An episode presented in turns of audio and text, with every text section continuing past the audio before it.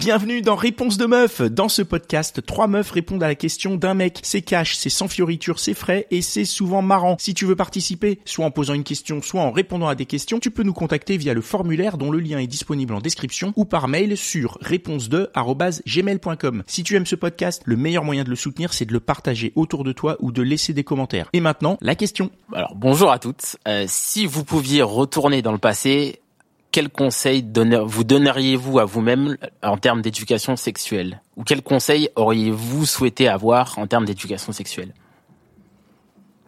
Bah déjà qu'avoir mal, c'est pas normal.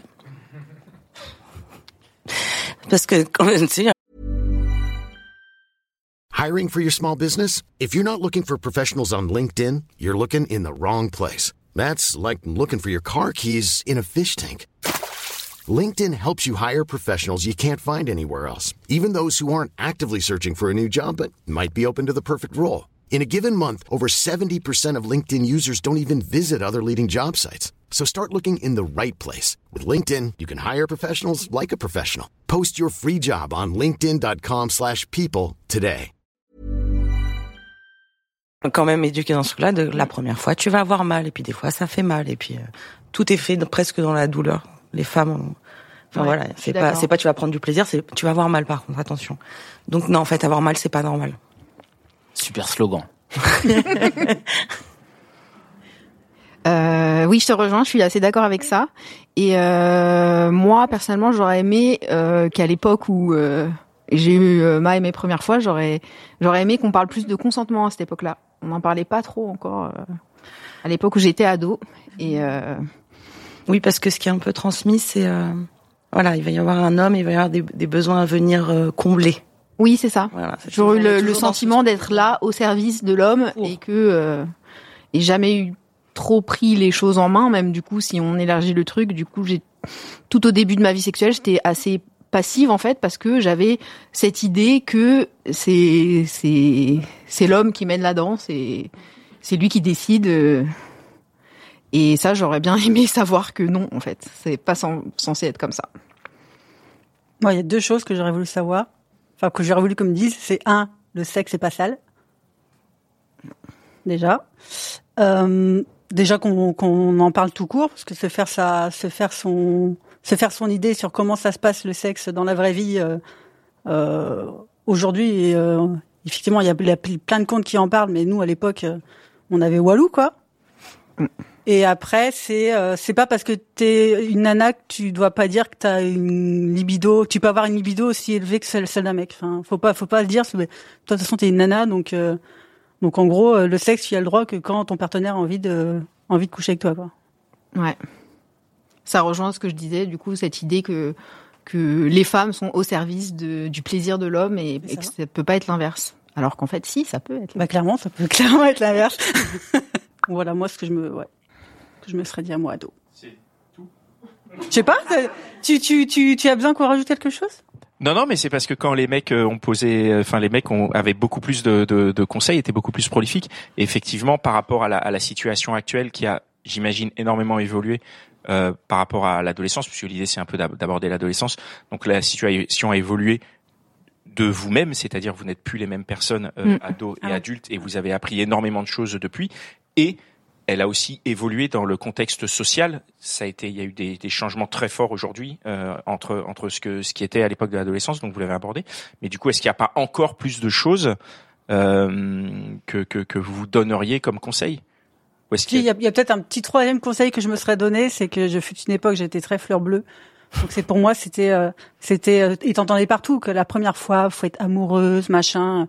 Donc en fait, moi j'ai, moi je suis, je suis une vierge tardive. Et euh, alors je me dis, je me dis finalement, putain, en fait, euh, si, si t'as si envie de sexe, si t'as envie d'y aller, enfin, attends pas de tomber amoureuse d'un mec, quoi. Enfin, trouve juste un mec qui te plaise et vas-y. Donc en fait, tu dirais, euh, faut y aller plus, quoi. Faut, faut. Bah si t'as si t'as envie, faut y aller. Faut pas se dire ah ben ah ben faut que j'attende mon prince charmant pour avoir ma première fois, pour offrir ce merveilleux cadeau qui n'est pas du tout un cadeau. Enfin,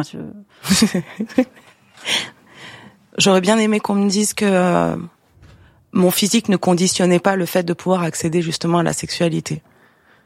Ça, je pense que ça permet de lever, enfin, comment ça vient impacter sur euh, les complexes, sur comment on se considère, sur le fait qu'on nous regarde, pour qu'on nous regarde, pour qu'on nous regarde pas.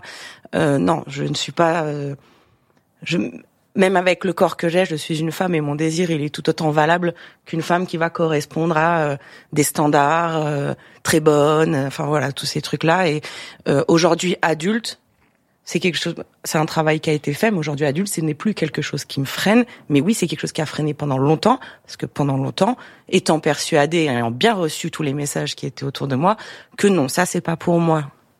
Voilà. Euh, moi, je vais être plus basique peut-être, mais j'aurais bien aimé être renseignée sur l'orgasme féminin parce qu'aujourd'hui on est assez renseigné que ce soit bah, sur les réseaux sociaux partout c'est quelque chose qui est plus du tout un tabou alors qu'à mon époque, ça été complètement. Il y avait même une espèce de mensonge, même nous entre nanas, on se disait tout sur nos premières fois. Alors, t'as eu un orgasme? Oui, oui. Et j'ai eu un orgasme vaginal. Bon, déjà maintenant, on sait qu'il n'existe pas du tout. Donc euh, voilà. Et, euh, et si je parle juste de moi, moi j'ai mon premier orgasme réellement genre à 23 ans, alors j'étais sexuellement active depuis quelques temps déjà. Et euh, je l'ai eu par moi-même en fait. Et euh, si euh, on avait, on m'avait plus expliqué comment fonctionnait l'orgasme féminin et que c'était pas sale, que c'était pas un tabou, que c'était ok, je vois pas comment le mec que j'avais en face de moi, qui avait de toute façon 17, 18 ans aussi aurait pu savoir comment moi je fonctionne alors que moi-même je le savais pas parce que c'était complètement tabou. Donc euh, plus euh, voilà, savoir comment fonctionne cet orgasme féminin beaucoup plus tôt et euh, prendre du plaisir du coup beaucoup plus tôt et que ça, s'améliore par la suite quoi. Voilà tout simplement parce que mm. c'est vrai que l'orgasme masculin entre guillemets est assez mécanique donc on, on le voit un peu de partout alors que l'orgasme féminin c'est très très récent c'est un sujet qui est, qui est abordé. Ouais, c'est vrai. Et du coup, ça me fait penser aussi que à l'époque où moi j'étais ado, la masturbation féminine c'était un tabou. Mais grave, c'était très grave et très sale. Avec mes meilleures copines, on pouvait pas en parler, quoi. Non, le womanizer, c'est un objet de décoration, quoi. Ouais. le dernier fait lampe de chevet quand même. C'est pas une blague. Hein. ouais, ouais. Il est un petit. Donc on peut l'avoir complètement sur sa sur sa table de nuit, c'est ok. Et voilà, la masturbation féminine, maintenant, c'est complètement démocratisé. Et euh, alors qu'il y avait que la masturbation euh, masculine, par mm. qu'il était entre guillemets, il y avait toujours ce petit truc honteux, mais tout le monde en parlait, c'était ok. Mm. Nous, si ça fait 3 4 ans qu'on en parle, c'est euh, c'est le bout de la terre, quoi. Mm. c'est vrai. Ok, ben merci beaucoup pour vos réponses. Merci. Et voilà, c'est tout pour aujourd'hui. J'espère que l'épisode t'a plu. Si c'est le cas, partage-le autour de toi. Hein. Si ça se trouve, il y a quelqu'un dans ton entourage qui a besoin d'entendre ce qui s'est dit dans cet épisode. Et si t'as envie d'en découvrir encore plus, tu peux aussi aller écouter Réponse de mec, c'est complémentaire. Et si t'as envie de participer, soit en posant une question, soit en répondant à des questions, tu peux nous contacter sur réponse2@gmail.com ou passer par le formulaire, le lien est disponible en description. Encore merci pour ton attention. On se retrouve ici même la semaine prochaine. Imagine the softest sheets you've ever felt. Now imagine them getting even softer over time. That's what you'll feel with Bowl and Branch's organic cotton sheets. In a recent customer survey, 96% replied that Bowl and Branch sheets get softer with every wash. Start getting your best night's sleep in these sheets that get softer and softer for years to come. Try their sheets with a 30-night guarantee. Plus, get 15% off your first order at bowlandbranch.com. Code BUTTERY. Exclusions apply. See site for details.